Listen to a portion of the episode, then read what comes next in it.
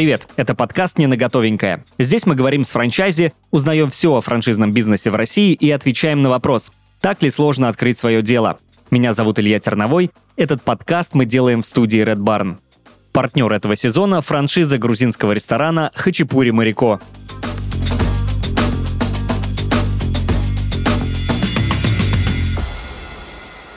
И сегодня у меня в гостях Андрей Тучков, экс-франчайзи «Эль-агент бай агент-провокатор». Андрей, здравствуйте. Добрый день. Андрей, а, сразу, сходу первый вопрос. Расскажите, а, как и с чего начался а, ваш путь э, франчайзи и как вы приняли решение купить франшизу? Ну, на самом деле, путь франчайзи начался очень, э, скажем так, неожиданно. В планах такого не было. Мы, в принципе, занимались уже определенными видами деятельностями, но не торговыми. А это получилось абсолютно случайно. Мы с женой как-то сидели вечером на кухне за бокальчиком вина, и она листала женский журнал, и там, соответственно, была реклама основной из линии агента-провокатора, то есть это дорогое женское белье элитное, которое производится в Британии, бренд британский. Вот, и она начала, говорит, как бы хорошо открыть подобный магазин в Ростове, потому что, в принципе, женского белья, ну, достойного, дорогого в Ростове нет. Соответственно, тут же, открыв компьютер, я нашел сайт представителя данного бренда в Москве, написал ему письмо, и буквально через пару недель со мной вышли на связь представители данного бренда. Однако они сказали следующее, что основной бренд агент-провокатор они не продают и открывают магазины только самостоятельно, но у данного бренда появляется вторая линейка, более демократичная, скажем так, по цене, более массовая, которая, соответственно, производится э, агентом провокаторов э, совместно с сестрами Круз, то есть Пенелопой Круз и Моникой Круз. То есть, в принципе, базовые модели примерно одинаковые, однако более демократичная цена. И, соответственно, они предложили нам рассмотреть покупку вот этой франшизы на город Ростов-на-Дону. Примерно вот так мы и начали. Ну и, соответственно, поскольку бренд достаточно известный, мы решили, что франшиза должна быть достаточно интересная. Правильно ли я понимаю, что до этого а, с товарами и там, тем более с нижним бельем вы никогда не работали, да? И для вас это был такой первый опыт, и вам необходимо было там изучать рынок и так далее? Ну, смотрите, вообще как бы с торговлей, с прочим мы, конечно, безусловно, сталкивались, хотя у нас больше деятельность была связана с финансами и с гостиничным бизнесом. Поэтому, ну, наверное, такой основной торговый элемент это действительно первый. И, конечно, что касается женского белья, это, безусловно, первый опыт. То есть до этого мы с ним не сталкивались. А рассматривали ли вы какие-то другие э, франшизы, э, например, других брендов нижнего белья? Или почему вот именно Нет, объективно не рассматривали. Объективно именно этот бренд в силу того, что, как мы считали, бренд агент-провокатор очень известный и достаточно должен быть востребованный на рынке. И тем более рынок как бы такого, вот скажем так, mm. middle плюс ближе к премиуму белья в Ростове, ну, в принципе, практически был свободен. Mm-hmm. Ну, или там существовал какой-то там а, мультибрендовый магазин, буквально один-два на весь Ростов. Ну, при учете, что город-миллионник, в принципе, ну, рынок не, не заполонен подобным товаром. Ну, то есть э, это выглядело достаточно привлекательно, да? Безусловно, это выглядело достаточно привлекательно, то есть сильный бренд, поэтому как бы ну, во франшизе, на мой взгляд, что самое главное? Самое главное, это, безусловно, бренд. То есть потом уже все остальное, там, условия поставки и прочее, прочее. Если есть хороший бренд, то можно обсуждать. Если бренда не существует, то, в принципе, ну, на мой взгляд, франшиза существовать не может. И как бы мнение мое не поменялось mm-hmm. и после неудачной покупки франшизы. То есть я все равно считаю, что если бренда нет, то во франшизу это заворачивать невозможно. Вот как раз-таки э, следующий вопрос хотел э, для наших слушателей э, приоткрыть вот эту тайну о том, что покупка франшизы оказалась неудачной. И хотел бы сейчас разобраться, в чем же дело все-таки, что не устроило или что было не так. Давайте вот разберемся в этом моменте и начнем с процесса знакомства знакомства с франчайзером? Ну, процесс знакомства с франчайзером тоже прошел достаточно гладко и спокойно. То есть мы в определенный день договорились, сели в самолет и полетели в город-герой Москву. Угу. Соответственно, попали в достаточно большое предприятие. На самом деле эту франшизу продавал ну, большой, скажем так, владелец а, огромная сеть там магазинов, а, соответственно, огромное количество брендов, то есть они там привозили порядка там больше 200 плюс брендов в Россию, которые они завозили. То есть это такой крупный ритейлер, который занимался именно поставкой одежды и все, что с ним связано, там нижнего белья, какие-то аксессуары и прочее, прочее. То есть это огромный офис в самом центре Москвы на Петровке. Все это внушало оптимизм и доверие, и, соответственно, ну, нас приняли в хорошем офисе, девушка провела, все показала, показала, э, скажем так, первые товары. У них была тоже первая закупка, то есть примерные товары, как это будет выглядеть, поскольку бренд тоже только заходил в Россию. Э, и, ну, вторая линия этого бренда только что заходила в Россию. То есть mm-hmm. или агент, агент-провокатор только заходил в Россию. Соответственно, как бы все это нам показали, и мы приступили к дальнейшим разговорам. То есть нам объяснили, сколько там, условно говоря, какая будет цена, сколько мы на этом будем зарабатывать как это все будет происходить, то есть какие сроки поставки, какие сроки оплаты. Ну вот мы, в принципе, весь день провели за столом переговоров. Что насторожило? То есть mm-hmm. при прочих равных, что как бы, ну понятно, все затраты наши на покупку э, и все прочее.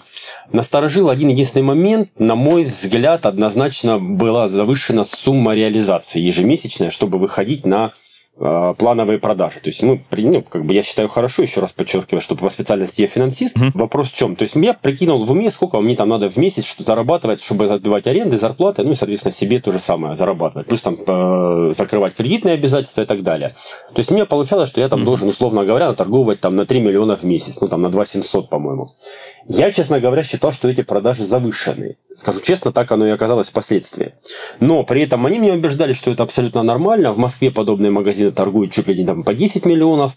В регионах примеров не было. Ну, с учетом дисконта, при учете, что мы город тоже миллионник большой, как бы в принципе должны продавать. Вот примерно так и произошло. То есть мы все познакомились, обсудили и разъехались в разные стороны. Дальше мы в течение там, месяца подписывали договора в дистанционном формате. То есть что-то приходило, что-то уходило. Это был первый прокол. Вот этот был первый прокол, что я скажем так, поверил в завышенные ожидания по объему продаж. Ну, то есть э, вы, э, безусловно, анализировали рынок наверняка, да, Ростова? Да, тут надо, перейдем ко второму, наверное, этапу сразу. Тут, скажем так, Почему, собственно говоря, мы в конце концов эту франшизу купили, что очень хорошо, как это, срослись звезды. По-другому не скажешь. То есть, действительно, второй вопрос, который нас окончательно в этом убедил, мы начали искать локацию под этот магазин. Соответственно, понимая то, какие точки там в Ростове проходные, какие непроходные, а, что мы можем заплатить, какая аренда должна быть и прочее, прочее. Сразу вопрос тогда. Франчайзер э, принимал участие в выборе локации? Франчайзер принимал участие в одобрении локации, в выборе нет. То есть, мы искали сами, отправляли им, они, соответственно, согласовывали. Угу. Но я вам могу сказать, что, в принципе, они согласовали с первого раза, поскольку как только мы начали искать локацию, в Ростове существует огромный торговый центр, называется Мегацентр Горизонт, он один из первых, находится, ну, скажем так, уже в центре города, то есть там, в принципе, находятся практически все знаковые бренды, он крупный, и, в принципе, в него попасть достаточно сложно всегда. И более того, как бы, ну, сейчас, наверное, уже ситуация, конечно, поменялась, но это было там сколько, 6-7 лет назад. Соответственно, попасть было сложно, и более того, торговый центр выбирал себе арендаторов, то есть кто у них будет брать в аренду. Хотят они брать этот бренд, либо не хотят. Э, я думаю, что и торговый центр тоже привлекло, правильно я понимаю, вот да, это кру- э, тут, большое название, тут, крупный тут, бренд. Тут срослись звезды, абсолютно верно. То есть вот э, мы когда зашли в торговый центр, они говорят, слушайте, а у нас как раз освобождается пятно там, вот 70 квадратных метров, угу. и у вас хороший бренд, давайте заходите. Ну, вот это как бы сподвигло еще больше. Более того, когда мы начали анализировать торговый центр, они нам дали показатель там, по проходимости, соответственно, по выручке там, других магазинов, в том числе подобных. То есть, грубо говоря, мы увидели, сколько там аналоги женским бельем угу. продают. Ну, опять же, я как бы считаю, что мы тут сильно передоверились торговому центру, потому что они нам сказали, сколько, а мы в это поверили. Понятно, что проверить мы это никак не можем. Соответственно, в тех показателях, когда они мне говорили, что там магазин женского белья 4-5 миллионов на торговый наторговывать достаточно легко. При учете, mm-hmm. что мне опять же надо было наторговать даже с их бешеной арендой, которую я не предполагал изначально оплатить, она была просто бешеная, мне надо было наторговать на 2 700, 2 800. Ну, то есть, в принципе, данные сходились очень хорошо. Поэтому вот как бы два стечения обстоятельств, соответственно, то, что мы там сели в торговый центр, и то, что бренд сильный, они, скажем так, час, чашу весов однозначно наклонили на то, что франшизу надо брать. Открываться нужно открываться. Да. Я понял. А какая была точка входа? Сколько стоила франшиза? Смотрите, о, кстати, еще интересный вопрос. То есть то, точка входа франшизы была стоила ноль. Ну, то есть я имею в виду ноль был паушальный взнос. Это тоже было очень mm-hmm. таким заманчивым предложением. То есть, по Это, сути, мы открывали да, монобрендовый магазин. То есть мы открывали все четко по их стандартам и закупали у них все товары. Вот как бы основное условие по их ценам и, и имели свою стандартную наценку, то есть в теории мы ее менять тоже не имели права. А какая наценка была? 105%. 105%. Я понял. То есть э, ноль паушального взноса, вы закупаете у них товар и как бы реализуете, да? Ноль паушального взноса, мы за свои деньги делаем магазин в их бренде, угу. соответственно, под их, по их стандартам абсолютно, ну, как оно прописано. И, соответственно, да, потом закупаем у них товары, продаем и идем дальше. По, по накатанной. Помимо того, что они обозначили рамки стандартов своих, они как-то помогали вам, э, принимали ли участие, не знаю, в каких-то, может быть, рекламных э, интеграциях, маркетинговой активности, пытались как-то вам помочь э, дать стратегию продвижения или что-то такое Ну, было? скажем так, конечно, безусловно, как оказалось, все это достаточно сырое, то есть было как бы прописано, что они там должны делать, но половина из этого, в принципе, не выполнялась, то есть нам прислались какие-то рекламные материалы, которые мы здесь сами размещали, нам присылались какие-то там оформления витрин, как должно выглядеть там на Новый год, перед Новым годом, примерно. Действительно были параметры, которые необходимо было соблюдать. А Что-то приходило по маркетингу, ну, как таковой там стратегии, чтобы за этим кто-то следил, особо этого не было. То есть просто сбрасывались инструменты, и на этом все останавливалось. Я еще хочу один маленький вопрос интересный огласить. То есть, на самом деле, с чем мы еще столкнулись? Мы столкнулись с огромными проблемами с ремонтом в торговом центре. Вот это был мой тоже вопрос как раз-таки. Во-первых, есть просто гигантские требования у торгового центра по тому, что они там разрешают, что они не разрешают.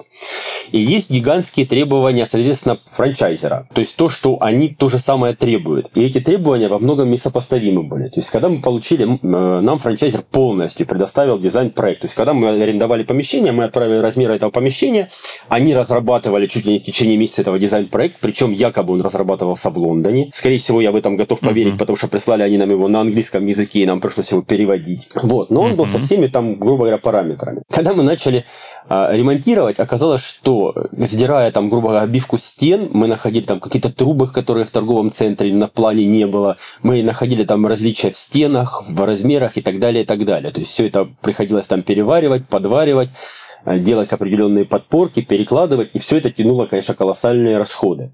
Потому что это еще требования торговых центров, то же самое, что все это пожарная безопасность. Когда мы пришли к входной группе, а входная группа это пятиметровое стекло, и шириной тоже там метров по 7 фасада.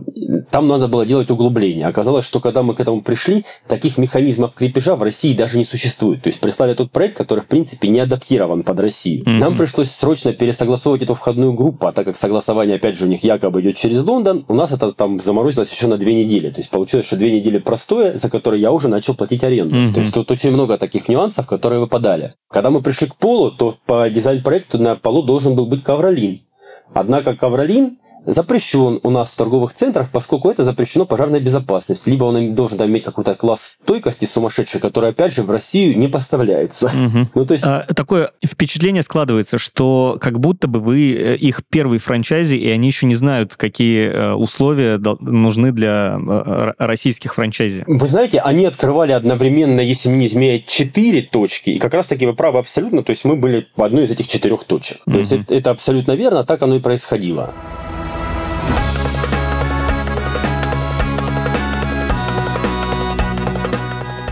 Ресторанный бизнес – одна из самых сложных ниш. Ведь предпринимателю нужно учитывать так много нюансов, чтобы добиться успеха в своем деле. Качество продуктов, создание приятной атмосферы, подбор персонала и, самое важное, сервис. Для того, чтобы обсудить разные сложности, с которыми может столкнуться владелец ресторана, мы запустили в нашем подкасте новую рубрику «Спроси у Марико». В ней я буду звонить своей подруге Марико, эксперту в ресторанном бизнесе, и обсуждать проблемы, с которыми может столкнуться предприниматель. Итак, поехали. Марико, привет. У меня такой вопрос. Грузинская кухня очень популярна. И это неудивительно, ведь сложно найти человека, сердце которого не дрогнет при слове хачапури. Но там, где популярность, там и высокая конкуренция. Подскажи, как выделиться на фоне других грузинских ресторанов и заслужить любовь гостей? Гамарджоба Гнатсвали. Любовь не надо заслуживать, ее нужно дарить от щедрого сердца и всей души. Готовить вкусно мало, важна атмосфера. Национальная кухня – это маленькое путешествие. Грузинский хачапури вкусный, но хачапури в Грузии вдвойне вкуснее. Чтобы гости возвращались в твой ресторан, важно помочь им совершить гастрономическое путешествие, не вставая за стола. В Хачапури Марико мы знаем, что такое настоящее грузинское гостеприимство. Дарим гостям любовь и получаем любовь в ответ. Хачапури Марико – по-настоящему семейное заведение. Персонал помогает гостям отдыхать и не беспокоиться ни о чем. Повара заботятся, чтобы каждое блюдо было вкусным, а хозяюшки, чтобы ресторан сиял чистотой. У нас празднуют дни рождения и свадьбы, отдыхают всей семьей и даже проводят выходные с детьми. Марико — это не просто франшиза. Это культура и большая грузинская семья, в которой всегда рады новым людям. Марико действительно Такой душевный и эмоциональный сервис забыть сложно. Я думаю, что такая фишка ресторана действительно выводит бизнес на совсем другой уровень. Если ты хочешь, чтобы посетители возвращались к тебе за неповторимой атмосферой, обрати внимание на франшизу Хачапури Марико. Покупая франшизу ресторана, ты не просто приобретаешь бизнес, ты покупаешь заведение, которое будут любить абсолютно все гости. Хачапури Марико – это настоящая Грузия прямо в вашем городе. Демократичные цены, высокая наполняемость чека, продуманное и проверенное меню, а также оптимизированный фонд оплаты труда. Все это делает франшизу выгодной инвестицией для всех, кто хочет открыть ресторанный бизнес.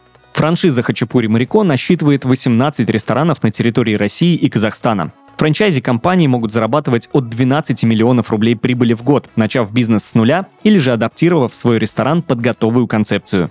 У Хачапури Марико нет скрытых платежей и огромных штрафов. Они выстраивают доверительные отношения со своими партнерами и верят, что в этом залог успеха. Переходи по ссылке в описании подкаста и узнай, как начать зарабатывать на ресторанном бизнесе.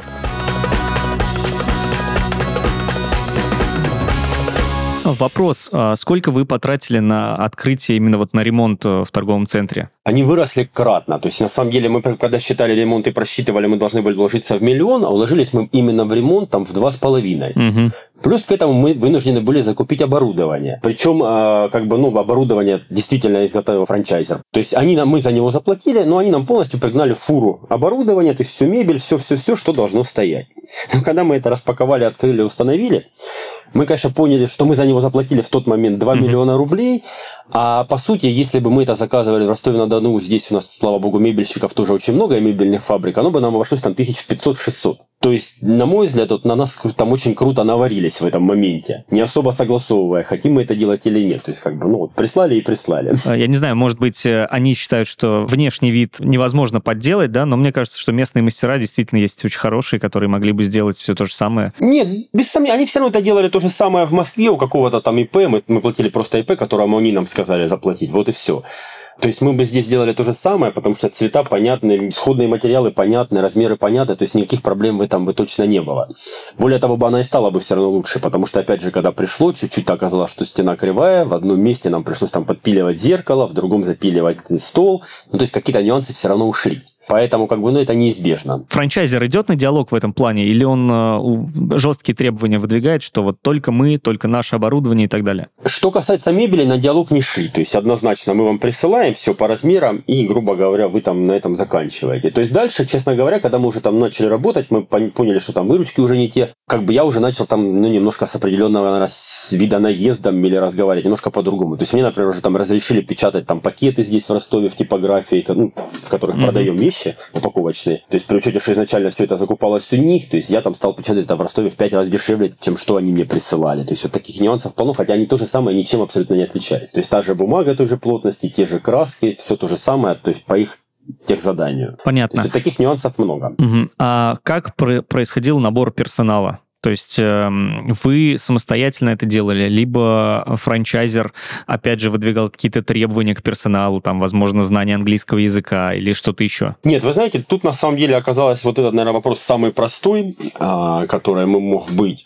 То есть действительно были требования, ну, безусловно, что это девушка там женского пола, потому что женское белье, по-моему, были какие-то возрастные ограничения. Сейчас уже, честно, вот не вспомню такого, то есть там до какого-то возраста. По большому счету, наверное, все. Набрать нам его удалось вообще легко и просто. Опять же, тут я говорю, что вот есть а во франшизе одна единственная полезная вещь – это сила бренда. Угу. Соответственно, мы когда повесили на магазине, что ремонт, скоро открытие или агент бы агент-провокатор, ну и, соответственно, оставили свою почту и телефон, по большому счету, за месяца два, что мы делали ремонт, мы штат полностью укомплектовали. Угу. То есть уже дев, девочки сами позвонили, набились, подобрали, провели беседы и, в принципе, мы уже подобрали полностью. То есть с персоналом как раз-таки проблем было, наверное, меньше всего. Угу. Франчайзер не настаивал, да, на каких-то своих э, там, особых требованиях? Ну, каких-то особых, бешеных там точно не было. Даже сейчас вот на скидку уже не помню, но помню, что как-то это было вот самый простой, наверное, момент, который был. Угу. Я понял. А, у меня такой вопрос. По поводу маркетинговой стратегии. Я уже как-то упоминал этот момент. А, все-таки хочется вернуться. А, потому что Москва и даже города-миллионники, да, но это считается регионами, там немного маркетинговые стратегии отличаются друг от друга, и способы продвижения бренда тоже отличаются друг от друга. Мы понимаем, что все-таки бренд имеет силу свою, да, мы это уже закрепили, но все-таки одни какие-то механизмы, которые работают в Москве, могут не работать в регионах. А вот с этим были какие-то проблемы? Ну, Тут, наверное, надо сказать по-другому. Мне, наверное, тяжело немножко понимать, что там работает в Москве, потому что мы на московский рынок uh-huh. никогда не были нацелены, и сейчас с ним не работаем. Поэтому, как бы, сложно сказать. У нас все достаточно прозрачно и обычно. То есть, ну, безусловно, тут надо понимать, что мы находились в топовом месте топового торгового центра, то есть проходимость вдоль него была достаточно хорошая. Угу. Но опять же надо понимать, что проходимость не равно продаже ни в коем случае. То есть видели нас много, покупали нас не так много. Второе, безусловно, в регионах в тот момент еще был жив глянец. То есть мы, безусловно, рекламировались там в глянцевых журналах, которые выходили местные. И, конечно, очень большое подспорье это то, что сейчас называется нельзяграммом. То есть, безусловно, угу. он работал, работал хорошо, мы вели достаточно активно свой аккаунт. И, соответственно, подписчики оттуда действительно покупали. То есть, эти, такие маркетинговые инструменты mm-hmm. существуют. Ну, плюс проводили там промо-акции, хотя самое интересное, тоже разрабатывали их самостоятельно, но согласовывали с продавцом франшизы. Mm-hmm. То есть, мы там, например, проводили там день открытых дверей, потом там какие-то день открытых дверей там совместно с другими магазинами, ну, что-то такое там. То есть, вот такие нюансы были. Но все-таки вы упомянули, что проходимость торгового центра большая, а продаж было не так много. А в чем все-таки причина? Вот э, вы анализировали эту причину? почему так сложилось? И насколько сильно ваши ожидания разошлись с реальным планом? Разошлись мы с реальным планом раза в три с половиной. То есть мы еле-еле дотягивали там до миллиона. Ничего в лучшем себе. случае ну, выручку. Да. А в провальные месяцы было там и тысяч по 600. Что касается причин, ну, в первую очередь, наверное, мы переоценили покупательскую способность. Скорее всего, все-таки подобное белье однозначно не является предметом первой необходимости. И, в принципе, ну, скорее всего, его покупают достаточно нечасто. Более того, Тут, наверное, тоже есть специфика немножко региона заключалась в том, что ну, кто его может себе позволить, он достаточно активно путешествовал в тот момент э, в другие государства и, соответственно, мог привезти это белье оттуда. Угу. Ну, как по случаю. А здесь оно скорее приобреталось, да, именно по случаю, на какой-то праздник, там, на день рождения и так далее, и так далее, в виде сувенира, подарка. Второе, конечно, я думаю, что разговаривая то же самое там потом с соседями по торговому центру, торговый центр объективно где-то слукавил в оценке продаж магазинов соседних, то есть продажи, конечно, есть, но все равно не в тех объемах, в которых там, грубо говоря, торговый центр предоставлял данные. Угу. То есть вот такое предположение у меня тоже существует, то есть немножко завышено. Вот, наверное, основное. Ну, плюс еще есть течение обстоятельств такое, что в тот момент как раз наступил там кризис, и фунт стерлингов скаканул там на 70%, то есть мы немножко тоже тут, то, что мы не могли предусмотреть, скажем так, на что мы попали. То есть получается, что наше белье тоже там подорожало процентов на 50, на 60 односекундно. То есть тут тоже сыграло такую роль. Определенное течение обстоятельств. Но опять же, я считаю, что мы сами виноваты в том, что мы переоценили объем продаж. То есть мы думали, что объем продаж будет больше. Неправильная оценка вот этого момента. да, очередь. вы сказали, что э, белье подорожало, подорожало в закупке, да, в том числе? Да, конечно. То есть, ну, оно, поскольку белье британское, поставлялось, цена была в фунтах стерлингов, соответственно, фунт стерлинг поднялся, соответственно, белье в закупке подорожало. Угу. А вы не могли, да, уже поднять цену? Нет, мы тоже вынужденно, конечно, ее подняли, но просто, соответственно, как только мы ее подняли, продажи э, в штуках упали. И, соответственно, ничего там, скажем так, выручки не изменилось. Сколько вы просуществовали? Мы протянули больше полутора лет, чуть-чуть не дотянув до двух. Все эти месяцы, ну, наверняка вы как финансист, вы вели некую э, отчетность, да, некий анализ, вы э, уходили в минус? Были ли, например, месяца, где вы прям очень хорошо зарабатывали? Наверняка это декабрь, мне так кажется. Да, были два месяца, которые мы зарабатывали неплохо. Действительно, это декабрь и март. Угу. Март – это в преддверии праздников, правильно я понимаю? В преддверии 8 марта, да, абсолютно верно. То есть в преддверии праздников однозначно э, торговля возрастала, возрастала хорошо, то есть тут вопросов нет. Угу. Как бы, наверное, еще одной, знаете, какой причиной было того, что все это не сильно хорошо пошло, это то, что на, на самом деле производитель этого бренда, Tel-агент, агент провокатор причем на текущий момент они уже эту вторую линию закрыли пару лет назад, они не сильно расширяли линейку. То есть, грубо говоря, приходили новые модели, ну там 5-7 моделей, грубо говоря, mm-hmm. к предыдущему сезону. Получается, что те люди, которые там покупали, они заходили, смотрели, что там 5 моделей, их это не интересовало и уходили. То есть, достаточно тяжело было удерживать постоянных клиентов без наличия в ассортименте новинок в большом количестве. Вот такой нюанс, наверное, тоже существовал. Предусмотреть его изначально, наверное, было крайне сложно,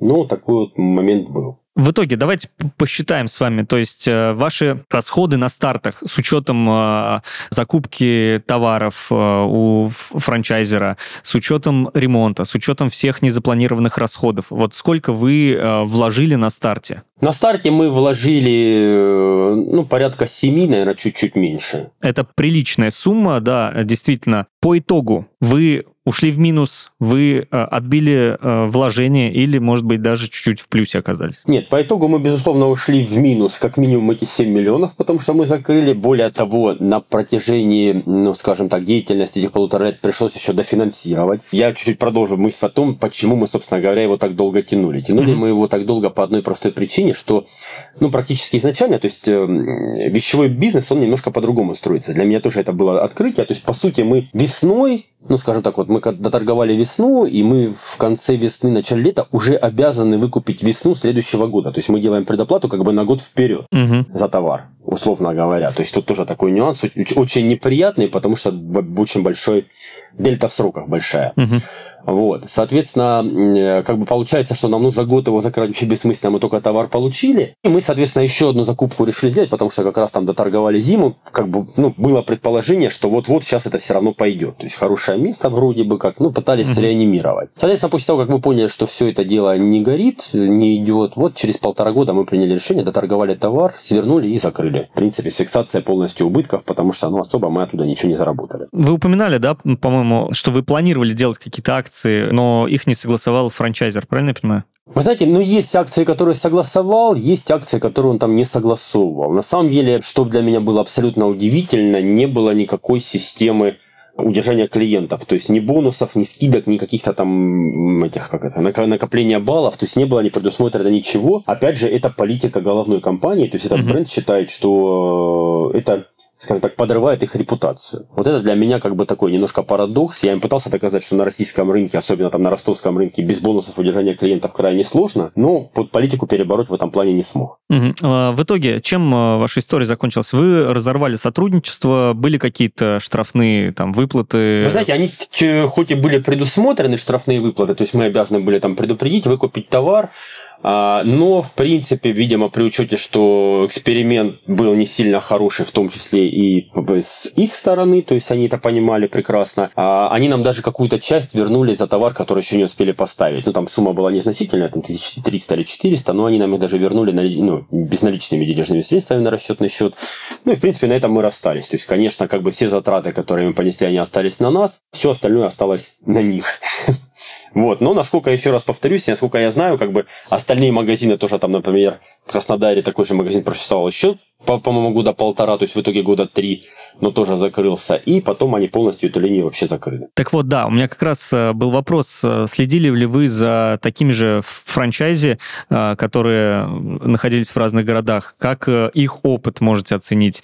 Но мы, вы сказали про Краснодар, да, еще про не, некоторую, не, какой-то город. Вы знаете, я, я, честно говоря, сейчас вот все города уже не помню. Я общался в свое время только с Екатеринбургом пару раз. Вот. Mm-hmm. Но у них было немножко повеселее, видимо, люди более отдаленные, скажем, от Москвы, но при этом мы сами понимаем, что Екатеринбург город далеко не бедный. Mm-hmm. То есть, вот, может быть, это им плюсами играло. В Краснодаре, в принципе, мы достаточно плотно с ним общались в силу того, что он от нас недалеко. Созванивались, делились впечатлениями и прочими моментами. Ну, у него ситуация была немножко получше, потому что, хотя он сидел в торговом центре, но у него была аренда подешевле. И, а, тоже тут нюанс небольшой. То есть, мы, я вначале говорил, что мы на самом деле сели в магазин площадью 70 квадратных метров. Ну, потому что, в принципе, другой площади в торговом центре mm-hmm. не было. Хотя по уму нам бы хватило там и 40.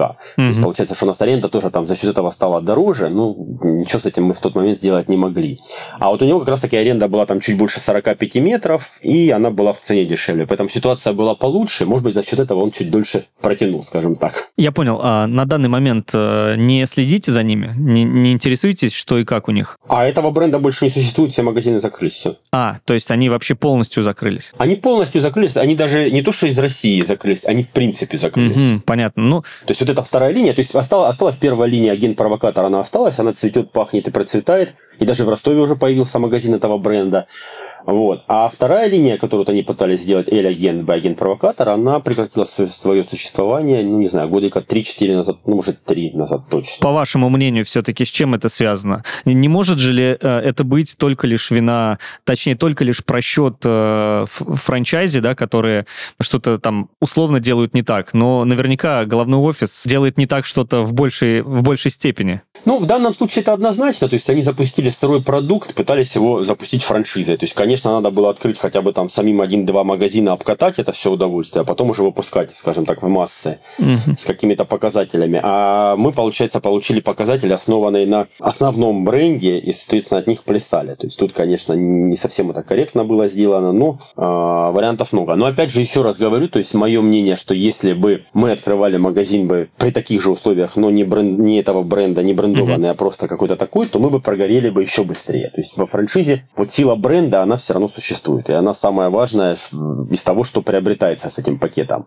Все технологии, все это, это как бы вещь хорошая, но сила бренда тут важнее всего. Все-таки вы в франшизном бизнесе, как в модели бизнеса, разочаровались? Или, а, например, рассматриваете для себя возможность, что франшизный бизнес это все-таки а, неплохо, возможно, не в товарке, а, и, может быть, у вас э, есть какие-то планы уже опять э, заняться каким-то бизнесом по франшизе? Ну, честно вам скажу, вообще франшизный бизнес нет. Я, конечно, разочарован, безусловно, но я разочарован, скажем так, не в самой модели, я разочарован в организации его. И я уверен в том, что в нашей стране, на самом деле, ну, таких франшиз, которые там представляют какой-то интерес, их буквально там по пальцам пересчитать, буквально в смысле этого слова. Mm-hmm. А все, что вот это висит там 1300 франшиз на бирже франшиз, ну, на сайте на этом я там смотрел буквально недавно, готовясь к нашей беседе, там нет ничего абсолютно интересного. То есть, конечно, нет смысла покупать там франшизу юридического агентства по взысканию долгов, которая там называется «Арга и копыта», которая вам даст 4 документа, а за это с вас возьмет там 500 тысяч за организацию, ну это смешно. То есть вам просто нужен нормальный mm-hmm. юрист, и он вам организует точно такой же бизнес. Вот. И, конечно, у нас, к сожалению, законодательная база до сих пор в этом плане тоже сыроватая. То есть нету никакой ответственности там, грубо говоря, ни одной из сторон. И, как мы знаем, что даже там договор нормальный, то есть все, все это подписывается коммерческой концессией, потому что да, нормальный договор франшизы, он обязательно регистрируется в э, юстиции. Угу. И, соответственно, чтобы его там зарегистрировать, нам надо перед этим получить свидетельство о регистрации товарного знака. А как мы понимаем, товарный знак в России регистрируется, это там в лучшем случае год, а то и больше. Угу. То есть, соответственно, все эти сроки, если мы хотим запускать нормальную франшизу, то она там растягивается просто на пару-тройку лет. Хотя, скорее всего, по уму действительно нормальную франшизу надо запускать только когда у вас какая-то история существует, и вы можете нормально что-то показать. Поэтому, как бы в самой схеме я не разочарован, а в подходе как бы на всех наших российских бизнесменов к этому, да, я считаю, что 99%, ну 95% франшиз это чистые пустышки, не представляющие никакой ценности абсолютно. Ну да, вы упомянули, что смотрели биржу франшиз. А скажите, вот вы сказали по пальцам пересчитать. Э, на ваш взгляд, э, успешные франшизы э, это какие? Ну, наверное, самое успешное это, безусловно, Доду Пицца. Хотя, как бы, прямой франшизы сейчас ее уже рассчитать не сильно возможно, поскольку вы ее сейчас в прямом доступе не купите, они в основном продают ее только своим партнерам. Угу. Безусловно, ну это вот э, франшизы Биг Мака, ну раньше были там Макдональдс, Рустикс, а вот mm-hmm. эти франшизы, они были интересны, я просто не знаю, насколько они сейчас там продаваемые, вот. Ну вот эти модели действительно существующие, они дорогие очень, ну они себя окупают. Есть франшизы там э, ресторанов, в принципе, ну вот новиковские рестораны, как мы видим, работают mm-hmm. достаточно неплохо практически по всей стране под разными брендами, под разные рестораны разных брендов. То есть что-то такое есть, ну все равно, вот опять же говорю, их буквально там ну десяток ну да, но вы упомянули в основном э, это общепит, э, ресторанную какую-то сферу. Ну, наверное, так оно и есть? Ну, на самом деле, еще, наверное, знаете, что стоит упомянуть? Вот эти э, клиники по медицинским анализам, господи, забыл, хотел бы быстро, как они называются, инвитро, инвитро uh-huh, и вторая uh-huh. сетка. Вот они тоже неплохие, в принципе, ну, достаточно интересные и имеют право жить, наверное. КДЛ-лаборатория, по-моему, еще какая-то там uh-huh. есть. Там есть медицинские франшизы неплохие. А вот идеальный франшизный бизнес – для вас? Что в нем должно быть? Поддержка франчайзера, например, полная, стопроцентная, там, и, ну, да, вот ваше мнение хочу на этот счет услышать. Вы знаете, в нем должно быть три, три, может, четыре составляющих. Первое – это отработанная четкая технология, то есть, конечно, не я должен изобретать велосипед, где мне прорекламироваться, как мне прорекламироваться, угу. как мне разработать логотип и так далее, и так далее. То есть, вот должна быть четкая модель, где, как, сколько раз, сколько это должно стоить. Соответственно, в идеале, если это большая контора, соответственно, соответственно, они должны вырабатывать какие-то там, выбивать большие скидки с рекламных агентств для нас. То есть, грубо говоря, если я там работаю по всей стране, я Макдональдс, опять же, ну, условно Макдональдс, то я там выбиваю с рекламного агентства, что в каждом регионе мне там дают, например, там 10-20% скидку для там моих партнеров, условно, на, на рекламные mm-hmm. кампании. Вот. Потом, конечно, это должны быть четкие там технологии либо продаж, либо если там производство, четкие там модели, что мы производим, если это там вот э, как раз таки медицинские лаборатории в этом плане интересны, что получается, ну, они по сути это что собирают анализы и все сдают там в центральную лабораторию, где делается этот анализ. То есть, по сути, тут за счет масштабирования у вас э, вырастает такой момент. То есть, вот, грубо говоря, масштабирование франшизы будет интересно. А, соответственно, у вас должна быть четкая стратегия развития, то есть, что вы должны получать. Ну и самое главное, это стабильные поставки точно в срок. То есть мы там тоже один разочек напарывались на то, что у нас там товар на две недели задержался. Ну, то есть, в принципе, вот такие вещи, конечно, недопустимы, они могут быть критичны. Угу. Андрей, э, очень э, Приятно было с вами побеседовать, и, конечно, безусловно, ваш опыт э, очень ценный. Те люди, которые будут нас слушать, я думаю, что они э, из нашего подкаста с вами э, что-то для себя возьмут полезное. И все же, дайте совет будущим франчайзе, которые хотят купить, приобрести франшизу и строить свой бизнес. Обязательно смотрите на силу бренда, то есть это должно быть узнаваемо, причем узнаваемо не только вам, а сделайте вот маленький каздев, поспрашивать, вообще люди знают, что это такое или нет. Потому что, еще раз подчеркну, во франшизе самое главное – это бренд. И второе, не доверяйте никому. Проверяйте все цифры самостоятельно, считайте, пересчитывайте, подходите ко всем расчетам критично. Если вам дают выручку, там, грубо говоря, миллион рублей, ну, объективно подумайте, можно ее получить или нет. Лучше считайте от того, что ваша выручка будет там 700 тысяч рублей. То есть ко всем вещам подойдите критично с э, точки зрения, что может быть намного хуже, а не так, как вам рассказывают. Спасибо большое. Друзья, хочу напомнить, что неудачный опыт это тоже опыт, э, и не стоит опускать руки, ведь э, все, что вы делаете, это только вас закаляет, э, учит и дарит вам такие ценные уроки на будущее. Андрей, спасибо большое. Я напомню, с нами был Андрей Тучков, экс-франчайзи Эль-агент, бай-агент, провокатор. Приятно было пообщаться. Спасибо большое. Это был подкаст «Не на готовенькое». Подписывайтесь на нас на всех платформах. До встречи!